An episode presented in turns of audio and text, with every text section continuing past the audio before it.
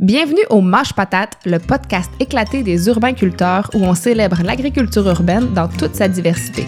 Des techniques de culture aux projets innovants, en passant par les enjeux et défis du milieu urbain, on réfléchit avec vous, on en jase avec nos invités et, on, se fait aller Mâche Patate! Cet épisode est une présentation de Caribou, le magazine de la culture culinaire québécoise raisonnée. En format papier ou sur le web, Caribou est la référence des médias qui traitent en profondeur les enjeux agroalimentaires et gastronomiques au Québec. Dans son dernier numéro, présentement en kiosque, Caribou met la famille en vedette avec un grand dossier sur les fermes familiales, s'intéresse aux familles des légumes et s'invite dans les familles des chefs Martin Picard et Stefano Faeta. Rendez-vous à cariboumag.com.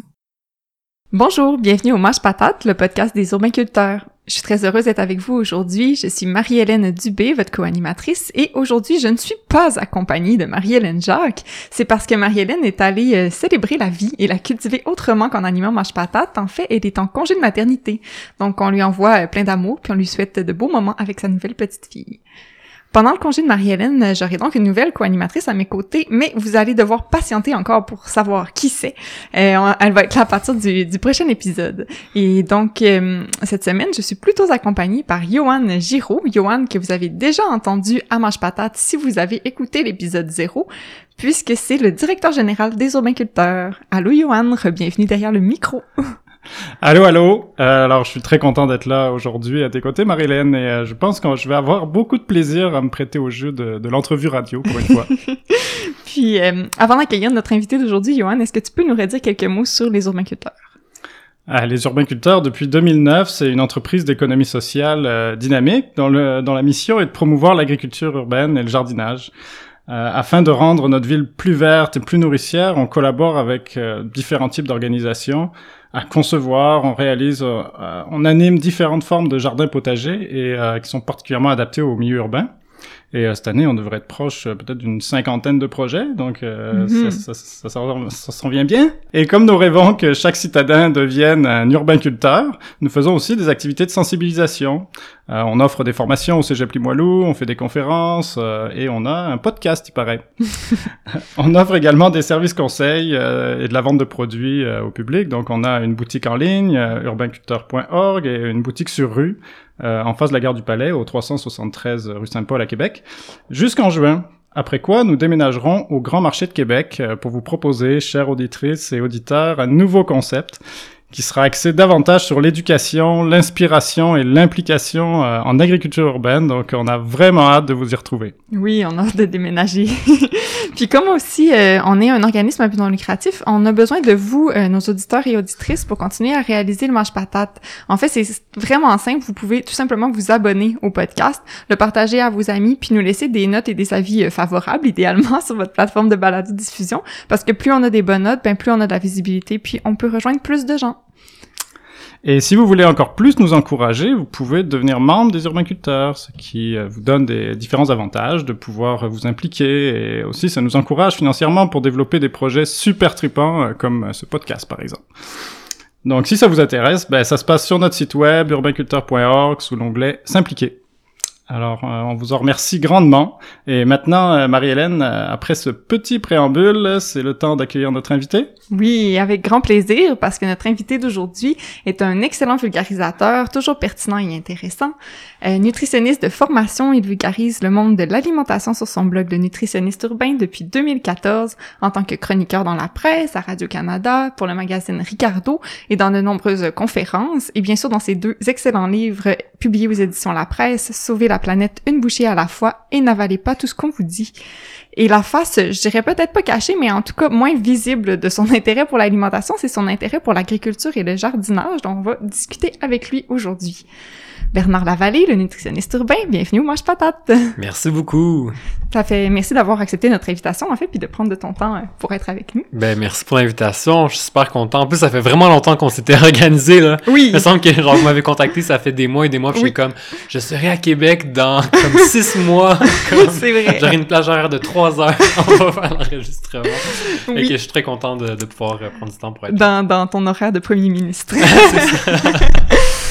Fait Bernard, j'avais envie de lancer la discussion en te citant, en fait. Donc, dans une chronique de la presse en avril 2018, tu disais Pour quelqu'un comme moi dont la carrière a pour objectif d'encourager la consommation de fruits et légumes, cultiver un potager, aussi simple soit-il, représente presque une panacée. Pourquoi? Qu'est-ce que le jardinage a d'important pour un nutritionniste? Ma job, c'est que les gens trouvent ça cool de manger des fruits puis des légumes. Mhm. C'est la chose la plus difficile au monde parce qu'il y a une compétition déloyale entre cette catégorie de produits et tout le reste de ce qu'on va retrouver dans les supermarchés, des aliments ultra transformés, où est-ce qu'il y a des millions de dollars qui sont investis en marketing, en publicité, en emballage, en développement de produits. Tu sais, je veux dire, les aliments maintenant sont développés pour que, pas qu'on soit accro, là, mais quasiment.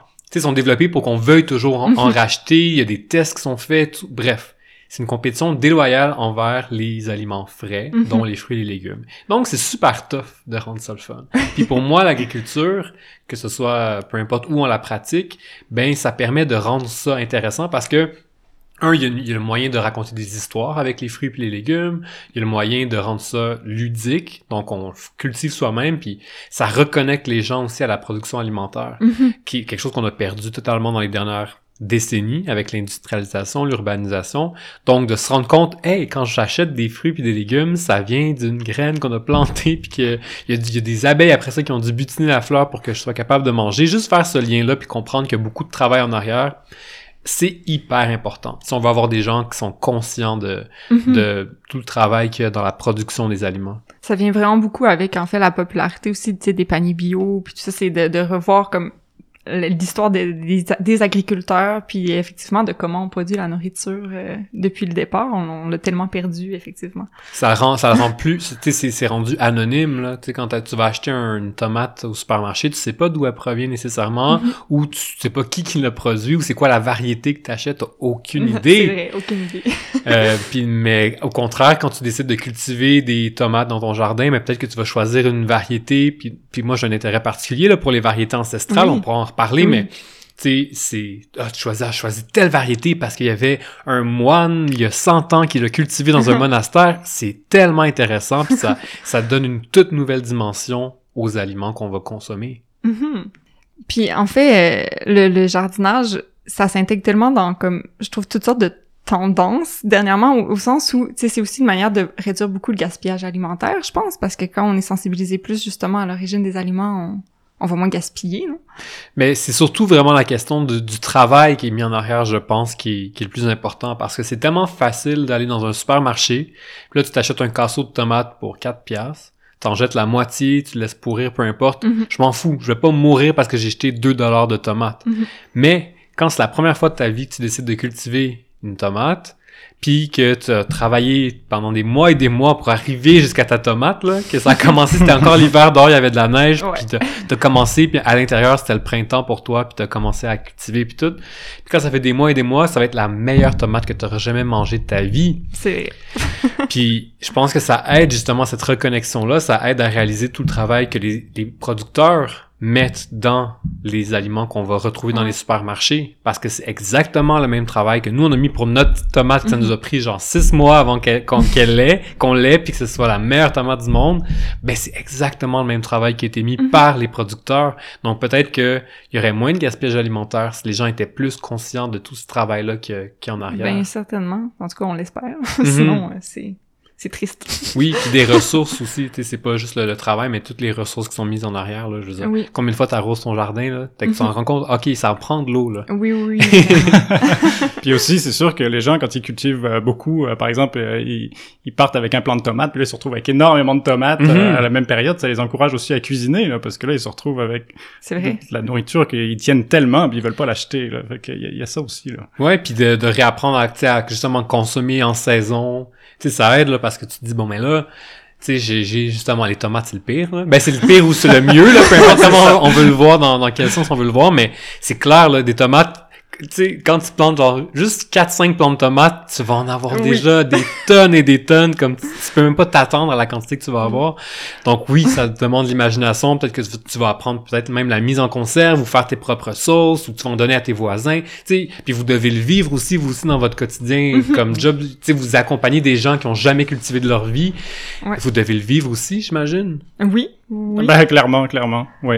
Ah oui, oui, on a des gens qui, qui, qui partent avec six plants de tomates, puis ils sont deux à la maison, puis ils pensaient que ça, ça serait correct avec ça, puis ils se retrouvent Ouais. complètement submergés, là. Mais là, ils, ils se retrouvent des trucs, là. Ils, ils, ils les font euh, sécher, par exemple. Ils font des tomates, euh, tout- toutes, for- toutes sortes de formes, en Mhm. fait, là. Puis, Mm. euh, Mais l'inverse, c'est vrai aussi, ça. par exemple, les gens qui pensent qu'avec un tout petit coin de jardin vont avoir énormément de légumes, là, Qui vont devenir autosuffisants. Oui, exactement, c'est plus ça. oui. besoin des supermarchés. Ouais, ouais. Ah, il y a vraiment les deux. Ouais, non, mais je dis souvent, justement, tu sais, en, en conférence, je parle un peu de, de l'agriculture, puis tout ça, puis je montre des photos de mon jardin sur mon balcon à Montréal, tu sais. OK. Puis je, je suis capable de produire beaucoup sur un balcon. Puis, tu sais, Mhm. je pense que c'est impressionnant quand les gens ils voient ça, ils se disent "Oh mon dieu, t'es capable de cultiver tout ça." Mais je leur dis "Mais oubliez l'affaire de l'autosuffisance là, comme il y a personne qui va être autosuffisant avec Ben un balcon à Montréal." Mhm. Mais c'est vraiment le, le côté de tu peux découvrir des nouvelles variétés ou des nouveaux légumes ou fruits que tu pourrais juste jamais retrouver. Tu découvres des nouvelles recettes, des nouvelles Ouais. les avantages sont, sont tellement multiples. Mais ce qui est intéressant aussi, c'est que tu sais, tu sais, tu disais, euh, Johan, que euh, quand tu te retrouves avec 50 000 tomates, puis que là, tu sais pas quoi faire, puis là, tu vas trouver des nouvelles recettes. Mais étonnamment, on n'avait pas tant d'études jusqu'à présent sur est-ce que les gens, quand ils cultivent des jardins, du moins dans le milieu de la nutrition, là, tu sais, voir est-ce que les gens qui cultivent dans les jardins, est-ce qu'ils vont nécessairement tout consommer, est-ce qu'ils vont manger plus de fruits puis de légumes? Mhm. On n'a pas tant d'études, du moins à ma connaissance, Mhm. pour le moment, de voir, oui, ça prouve que ça en mange plus. Moi, je le vois, Mhm. mais d'un point de vue scientifique, on n'en a pas de temps encore, fait que c'est Ouais. quelque chose que, qui, moi, m'intéresse beaucoup, tu sais, parce que j'ai vu tout de suite le lien entre mon métier, mon, ma profession de nutritionniste puis l'agriculture. J'ai- Pour moi, c'est un mariage parfait, Mhm. mais en science, c'est pas un mariage parfait encore. c'est pas- Il y a pas tant de liens qui ont été faits, là. Ah, c'est comme Mm. ça. C'est un peu comme... En fait, ça va revenir, j'imagine, comme on, on commence à s'intéresser plus au, tu sais, au cycle de vie global des, de la production, peu importe, là, que le matériel, des objets, tout ça. Fait que j'imagine que ça va venir aussi avec les aliments. Ben, ça commence beaucoup, là, Mhm. mais on va commencer, peut-être la science va plus se pencher justement aussi sur le lien entre la provenance des aliments et, et la consommation, finalement. Mhm. Je Puis, que- tu sais, euh, même la, quand j'ai commencé en, en- ma carrière de nutritionniste, j'étais allé à l'école d'été d'agriculture Mhm. urbaine à, Ouais. pendant deux étés d'affilée, qui étaient littéralement mes plus belles semaines d'été. C'était vraiment, vraiment intéressant. Mais j'étais le seul nutritionniste Ouais. à ce moment-là. Puis maintenant, Hmm. ça a changé. Comme maintenant, là, ils commencent à avoir plus de nutritionnistes justement qui vont s'impliquer parce qu'ils se rendent compte comme, ben, il y a un lien clair. Euh, puis on se rend compte aussi, tu sais, pour l'insécurité alimentaire, ça, il y a clairement Ouais. des bénéfices, là. Mhm. Euh, les gens qui vivent dans les déserts alimentaires et tout ça, clairement Ouais. qu'il y a des bénéfices puis qui sont même prouvés d'un point de vue scientifique. Mhm. Fait que, enfin, comme la profession commence à se rendre compte comme, ah, ok, faut pas juste penser à ce que les gens vont acheter, mais il y a d'autres facettes de l'alimentation qu'on peut étudier ou Ouais, ou, ou favoriser, essayer de développer, par exemple, des, des politiques qui sont plus favorables à avoir des, des jardins communautaires dans certains quartiers, Mhm. puis défavoriser tout ça, là. Je pense que ça, ça a beaucoup d'impact, là, de faire de la recherche sur ce sujet, ce sujet-là. vraiment. Ben oui. Puis, tu parlais un peu, genre, clairement, t'es intéressé par le jardinage et, et tu À en fais. peine, à peine. Mais moi, je me rappelais parce que t'as lancé ton blog en 2014, puis là, moi, c'est vraiment une anecdote, mais j'ai lancé aussi un blog qui a vraiment pas connu le même Ah. succès à, à l'époque. Puis c'était un, un blog de, de recettes de VG, puis aussi des trucs de jardinage. Fait que je, tu sais, je faisais des recherches sur comme qu'est-ce qui existait d'autre comme blog, Mhm. puis j'étais, j'étais tombée sur le tien.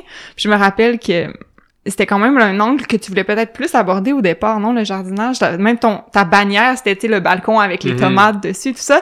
Et t'as encore t'as des articles d'ailleurs de jardinage. Est-ce que c'est quelque chose que tu aimerais parler davantage? Euh, Ben, j'essaie, je te dirais que c'est le sujet qui vient chercher la corde sensible le plus pour moi. Que, Ok. que j'ai le plus un intérêt. Puis comme je, tu sais, je te l'ai dit, mon balcon, Mhm. tu sais, je cultive depuis bien plus longtemps que je suis nutritionniste ou peu Ouais. importe. Là, tu sais, j'ai toujours eu un intérêt pour le jardinage, pour la nature, pour juste comme cultiver. tu sais, Je tripe vraiment, Mhm. vraiment, vraiment, vraiment beaucoup. La cueillette sauvage aussi, si je me oui, trompe aussi. pas. Ouais. Ben ouais, c'est ça. Tous les liens en fait entre la, la, la nature, l'être humain, s'alimenter, comme tous les liens, là, ça me fait triper. là. Mhm. Ça vient vraiment chercher une petite corde à quelque part.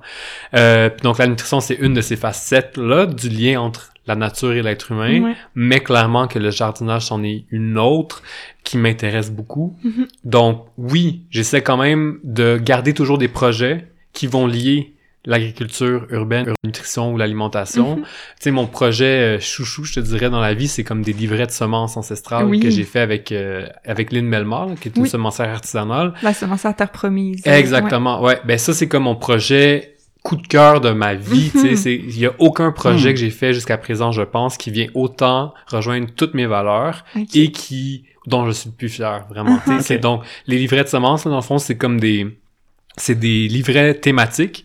Donc euh, c'est toutes des variétés ancestrales. Donc euh, Lynn elle cultive à l'île Bizarre à Montréal, donc juste des variétés ancestrales.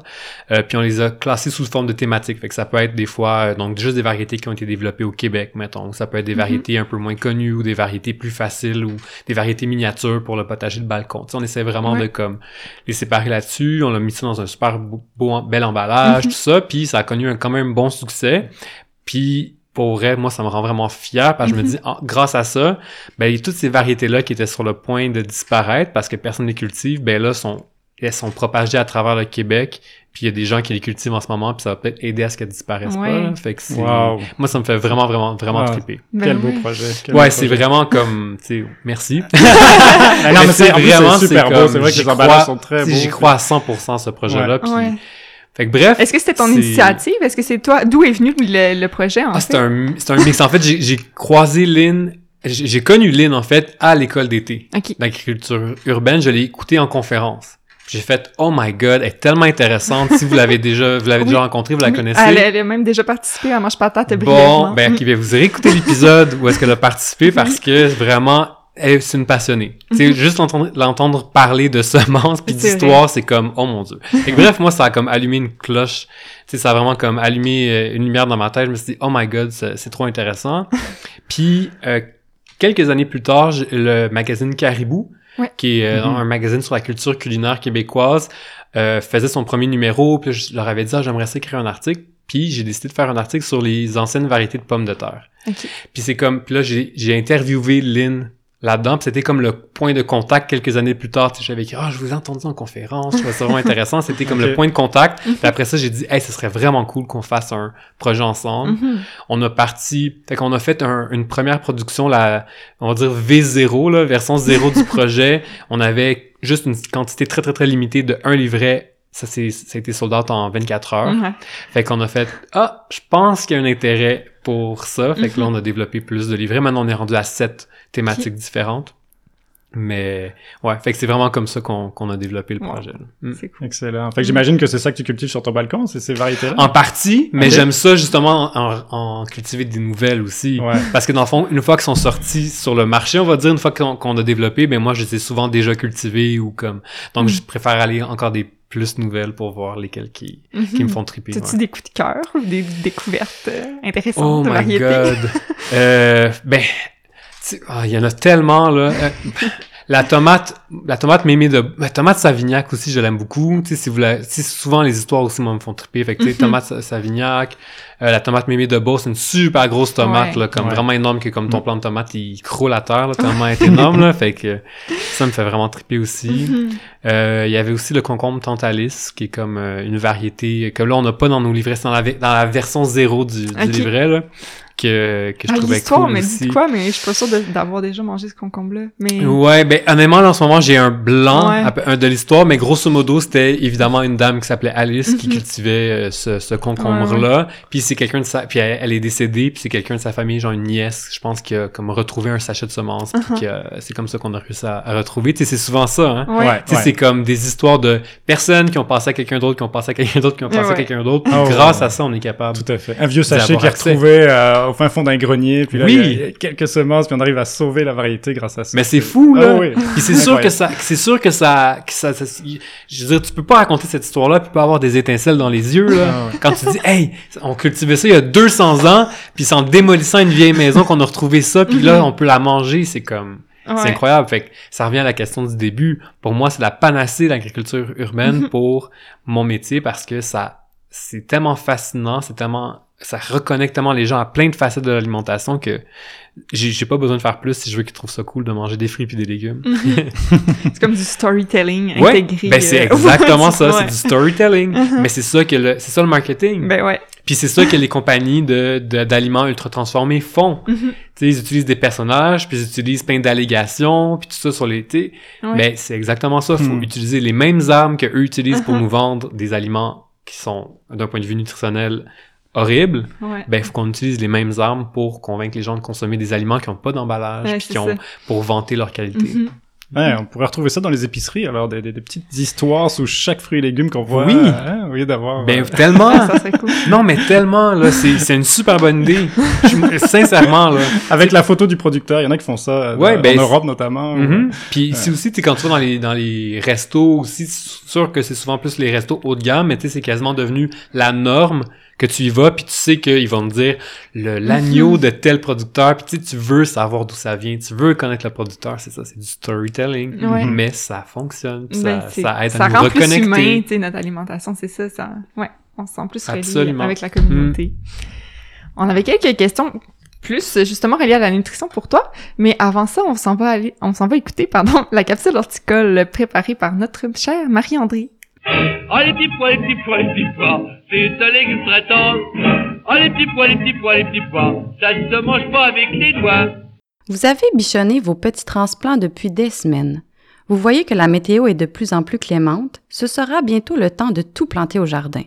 Mais faites attention, une étape importante de votre saison de jardinage reste à faire, acclimater vos plants avant la mise en terre. Acclimater ces plants, c'est les exposer progressivement aux conditions climatiques extérieures, au soleil, au vent, à la pluie, au changement de température. Dites-vous que vos transplants ont toujours poussé dans des conditions environnementales que vous avez choisies et qui sont habituellement relativement stables. Ça fait des semaines qu'ils sont dans la ouate. Ils risqueraient d'être endommagés par ces changements si soudains. Par exemple, les feuilles pourraient être brûlées par le soleil ou les tiges cassées par le vent.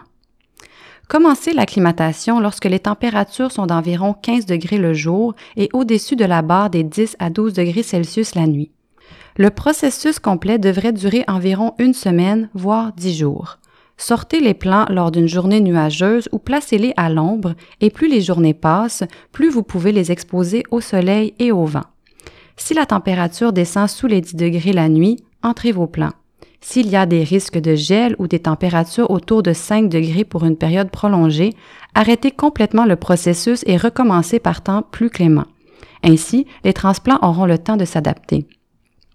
Au-delà de l'acclimatation, faites attention aux cultures qui sont sensibles au gel. Même bien acclimatées, certaines cultures ne survivront pas à un gel tardif. On retrouve les plantes de la famille des solanacées, c'est-à-dire tomates, poivrons et aubergines, les plantes de la famille des cucurbitacées, telles le concombre et les zucchinis, et finalement, la plus sensible de toutes, le basilic. Il y a une multitude de croyances entourant la date des derniers gels, la pleine lune, les données climatiques des dernières années, etc. Je vous conseille de vous fier aux prévisions météorologiques en vigueur et de rester prudent. Personne ne veut perdre en une nuit tous les semis d'une production. Si vous êtes du genre aventurier et que vous plantez votre jardin hâtivement, je vous conseille de vous équiper de couvertures flottantes ou d'agriles. Vous pourrez couvrir vos cultures et gagner quelques degrés si un risque de gel survient. Vous en retrouverez facilement en centre jardin. Alors, de retour à notre entrevue avec Bernard Lavallée. Bernard, euh, je sais que t'aimes pas beaucoup parler nutriments, euh, mais bon, t'en as glissé un petit mot tantôt, tu disais que les études scientifiques s'étaient pas encore beaucoup penchées euh, sur la, comme la provenance des aliments, tout ça, mais est-ce qu'il y a, y a des études quelconques qui montrent que, par exemple, la fraîcheur d'un, fruit ou d'un légume a un impact sur notre santé? Plus ou moins. Dans le sens où, où n'importe quel aliment, dès le moment où tu vas le tu vas le, récolter, va commencer à perdre un petit peu de sa valeur nutritive. Mhm. Donc, c'est sûr que des aliments qui ont voyagé sur des milliers de kilomètres, oui, pourraient avoir perdu un peu plus que la tomate que tu as cultivée dans ton jardin, par exemple. Mhm. Mais les quantités, ça semble assez négligeable. Ça semble pas avoir un impact sur la santé euh, globale parce que ben, dans notre contexte nord-américain où il y a personne qui a des carences là, Mhm. en vitamines puis en minéraux, tout le monde en mange bien en masse. Donc même si tu as perdu un petit peu de vitamine C, ça changera pas grand-chose. Ok. Mhm. Là où on voit le plus d'impact, par contre, d'un point de vue, puis ça, je vous allais dire, ah ben oui, je le savais, mais d'un point de vue de la fraîcheur, c'est au niveau du goût. Mhm. OK, donc tu sais, n'importe qui qui justement cultive soi-même, tu- on sait très bien Ben que oui, c'est bien ça. meilleur ce qu'on va avoir cultivé que des aliments qui ont voyagé beaucoup Mhm. pour plein de raisons, mais ça peut être parce que les variétés qui sont choisies dans les supermarchés sont pas choisies pour le goût, sont choisies pour toffer sur 5000 km. Ouais. Donc, mais aussi parce qu'elles peuvent être cu- cueillies avant la maturité, parce que ça, justement, parce que ça a pris tellement de temps que c'est plus aussi frais qu'au départ. Mhm. Mais, donc, ça, c'est un avantage d'un point de vue de la nutrition parce qu'un aliment qui a meilleur goût, ben clairement que tu vas vouloir le manger. Ben oui. Puis ça m'arrive tellement souvent de manger des fruits puis des légumes pendant l'été, puis de me dire si ça goûtait ça à l'année longue, les Ouais. gens en mangeraient tellement plus. tu sais, c'est- tu sais, une vraie bonne pêche qui est vraiment mûre, une vraie bonne poire ou n'importe, tu sais, des Ouais. aliments Non, frais c'est là, clair. des fruits, c'est- c'est c'est hyper bon. Puis tu sais, c'est toutes des variétés qu'on a qu'on a développées, Mhm. je veux dire, sur des milliers d'années pour qu'elles goûtent bon aussi là. Tu sais, veux, veux pas, on les a cultivées, on les a développées pour ça, donc ça marche. Là, tu sais, ça goûte vraiment bon. Mais comme on a accès à des trucs qui ont un goût vraiment dilué d'habitude dans Ouais. les supermarchés, mais je pense que ça aide pas. Non, mais c'est ça. Je pense que les les gens gens, mangent qui aiment, tu sais, qui aiment pas les légumes, là, de manière générale, Mhm. là, c'est souvent parce qu'ils ont mangé juste ça, là, des, des, des légumes un peu défraîchis qui goûtent pas grand chose, puis, tu sais. Mhm, des variétés de supermarchés, puis tu sais, je dis pas, je veux pas tout mettre dans un même panier, là, il y en a des variétés qui, qui sont meilleures, ou, tu sais, mais clairement que... Puis, ah, en passant, je dis que ça a meilleur goût, c'est pas juste mon opinion, là, il y a des études. Ah, d'accord. ça, ça, ok. c'est ça, C'est le ça, je truc me que je voulais si dire c'était aussi. psychologique. Il y a, ou- ben c'est ça, il y a des études là vraiment sur euh, tu fais des tests à l'aveugle, Ouais. genre Ah aliments euh, plus, plus plus parce que j'ai vu des études mettons sur bio versus non bio, local versus Uh-huh. non bio pas bio, ça semble pas avoir de différence, mais ce qui a vraiment la différence c'est la fraîcheur. OK. Tu sais, c'est vraiment Mhm. le facteur qui a une différence significative sur le goût puis que les gens sont capables de reconnaître comme ah ça c'est meilleur, ah ben oui, c'est le celui qui est le Hmm. plus frais. C'est intéressant. Ok. Mm. Puis le lien émotionnel aussi, moi je me disais, il doit y avoir quand même quelque chose là, tu sais, c'est- quand on cultive notre propre euh, légume, là, puis qu'on le mange, il y a, tu sais, il y a quelque chose euh, qui se développe, euh, qui, Oui. qui doit avoir un lien avec la santé. euh, tu sais, je sais pas là. Ben, non, mais c'est comme une dire- intuition que c'est c'est bon, mais je sais pas. euh, Tu sais, ça reste des études là-dessus. Là. Le but, c'est justement, tu sais, le but, c'est que les gens, ils mangent des fruits et des légumes. Peu importe la raison Ouais. qui t'a mené à en manger davantage, si c'est parce que t'es vraiment fier de l'avoir cultivé, ou que tu trouves que ça goûte meilleur, ou que, tu tu aurais développé Mhm. une relation émotionnelle avec ton concombre, tant mieux! Je suis bien content.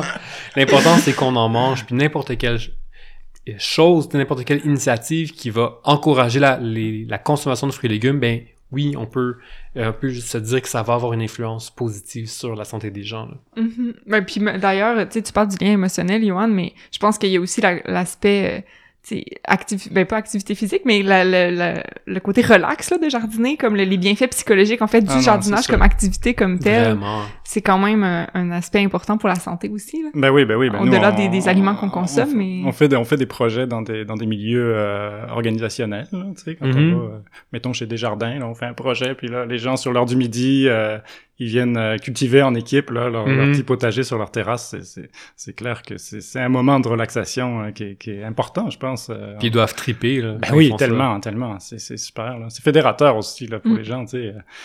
D'autant plus dans les dans les projets qu'on fait à- dans des per- dans des résidences de personnes âgées aussi là. Là, on le voit Mhm. vraiment à quel point c'est comme thérapeutique là. Ah oui, oui, oui, oui. wow. Ouais, ce qui est, ce qui est beau de voir, c'est la, la, c'est la fierté, puis euh, ouais, c'est ça, la, la confiance que ça donne à ces gens-là. Tu sais, ils se sais, ils se sentent un peu euh, inutiles, veux, veux pas, en fin de vie là. euh, on les, on les case là euh, dans des, dans des, dans des endroits là où on les voit plus. Puis euh, en tout cas, un, un potager qu'on a fait notamment là, à, la, car- à la résidence Cardinal Vachon, euh, les, les gens, euh, ils, ils reviennent au potager, ils cultivent, et ils nous le disent là, c'est, c'est, c'est incroyable ce que ça peut nous apporter. On, on se sent comme des créateurs. là. Même qui nous a dit ça, ouais. Ah, c'est vraiment cool. Ouais, ouais. Puis est-ce que vous, mettons, vous, vous allez comme, mettons, euh, aménager le potager, puis après vous les laissez gérer à 100%? Comme comment ça fonctionne? Ça dépend vraiment des projets. là. Euh, Il y en a que, oui, dans, à- dans ce cas-là de la résidence Cardinal Vachon, c'était un, un ancien jardin communautaire qu'on a comme requinqué puis qu'on a adapté pour que ce soit à des meilleures hauteurs pour les personnes âgées Mhm. aussi, tout ça. Mhm. Puis, tu sais, c'était de l'accompagnement euh, hebdomadaire, je pense. C'était ça chaque semaine?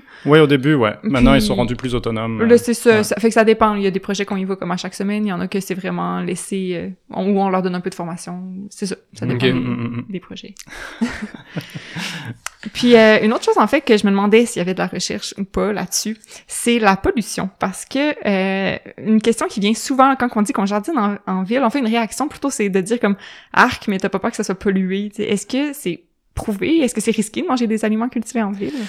Honnêtement, j'ai pas vu beaucoup d'études là-dessus Mhm. non plus. Par contre, j'ai entendu de façon informelle de certaines, je vais pas nommer personne parce que je veux pas les, les mettre sur la, la scène ou le- à l'avant-plan, mais des personnes dans le milieu de l'agriculture urbaine qui ont fait tester leurs propres légumes ou leurs terres pour voir. Puis il semblerait qu'il y avait pas plus de pollution vraiment dans leur euh, dans leurs légumes qu'ils avaient Uh-huh. cultivés à Montréal. C'était à Montréal le- ce dont je parle. Il semblait pas avoir plus de pollution. Puis de toute façon, je veux dire, quand tu cultives, tu sais, oubliez pas là, nos aliments qu'on consomme de toute façon là.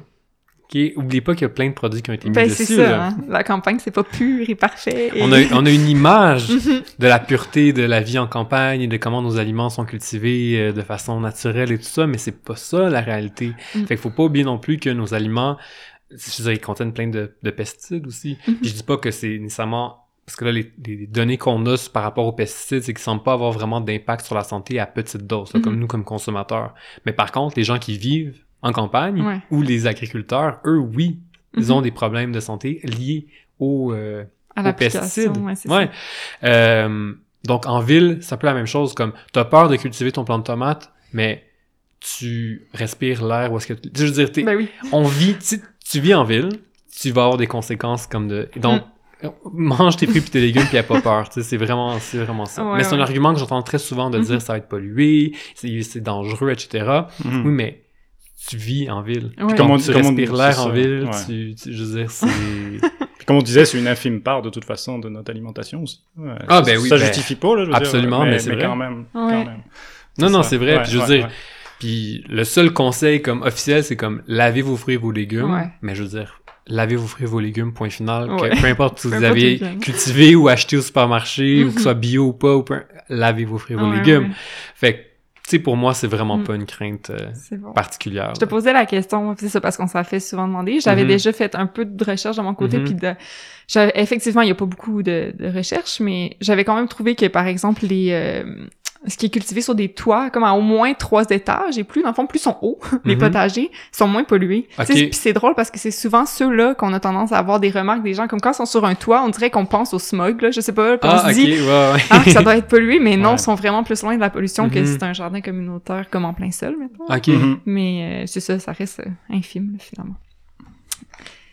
Puis, ben, je Puis vous, est-ce que vous faites, ben, par, par curiosité, est-ce que vous faites tester, mettons, quand vous faites, vous démarrez un nouveau projet, on va dire, est-ce que vous devez tester le sol ou des Le trucs comme sol, ça? quand c'est en plein comme- sol, euh, en général, on le fait tester, ouais. Ouais. Vous allez regarder si, mettons, il y a des contaminants, des choses comme ça, c'est... Ouais, ben c'est surtout, euh, faut savoir d'abord l'historique du site, là, un peu comme qu'est-ce qu'il y a eu avant. Là, je, je vais plus te laisser répondre, moi, tu le sais plus que moi. Ben oui, c'est ça, c'est ça, effectivement. On regarde l'historique, on regarde les, les risques potentiels que, que le site soit, soit contaminé. là. S'il y a un soupçon euh, moindrement, on peut faire faire des analyses euh, plus poussées là, au niveau de la Mhm. contamination du sol. Ouais. OK. Puis, euh, mais on cultive souvent hors sol en fait en ville. C'est, c'est, Ok. c'est sûr quand on a du sol, on est content hein, parce que c'est ça qu'on privilégie, mais, ouais, mais souvent c'est, c'est du hors sol. Ouais. Que, Il y a beaucoup, beaucoup de terrains contaminés, là. La majorité des terrains vagues en ville, c'est pas mal ça, hein. Ouais, malheureusement, ouais. Ouais. Mm. Puis, euh, en conclusion, en fait, Bernard, en 2017, euh, je, je replonge dans ton passé. Oui. Mais tu parlais de l'agriculture urbaine, justement, comme d'une tendance forte à ce moment-là dans le monde de Mhm. l'alimentation. Euh, tu parlais aussi, justement, comme autre tendance, il y avait, bon, le zéro déchet, l'alimentation locale, puis euh, la consommation d'insectes aussi. Euh, J'ai l'impression que c'est un peu toutes des thématiques qui sont à quelque part liées entre elles. Est-ce que derrière tout ça, ça serait un peu comme notre conscience environnementale qui se mêlerait un petit peu plus de nos choix alimentaires? en À fait? 100%. Quand j'ai écrit mon premier livre, Sauver la planète, l'ai écrit en 2014, il est sorti en 2015. Mhm. Euh, on en parlait, on commençait à en parler, mais pas tant. Puis moi-même dans mon dans mon, mon domaine, la nutrition, on en parlait zéro, zéro, zéro, zéro. Mhm.